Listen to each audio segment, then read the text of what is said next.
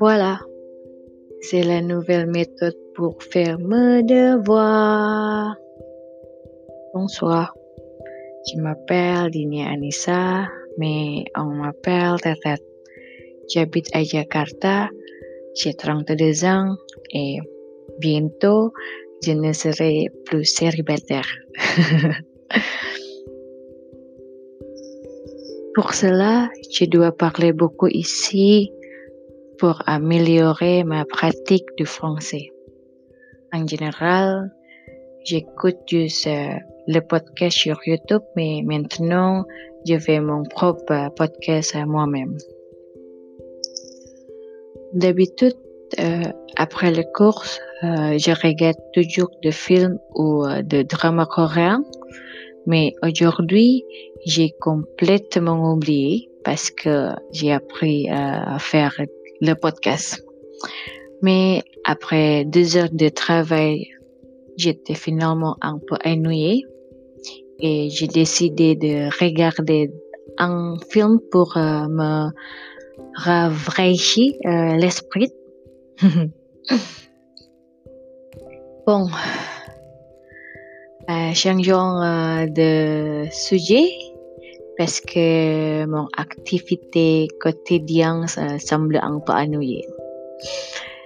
Alors, le thème aujourd'hui, subjonctif et subjectivité. Qu'est-ce que ces trucs? Hmm, C'est vraiment difficile euh, de m'expliquer ça. Qu'est-ce que le subjonctif et subjectivité?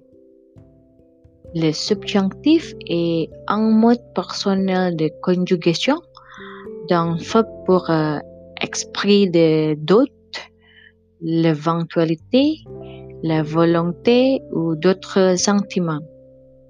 Et pour euh, la subjectivité, en opposition à l'objectivité est l'état dans quelqu'un qui ne considère la réalité qu'à travers euh, ses états de conscience.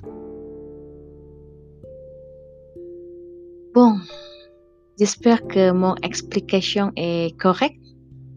Et sinon, je vais devoir apprendre encore et encore, sans jamais oublier aussi, comme le dit ma professeure, que le français c'est facile, le français c'est facile. Voilà, euh, c'est tout euh, à propos de ma journée de podcast.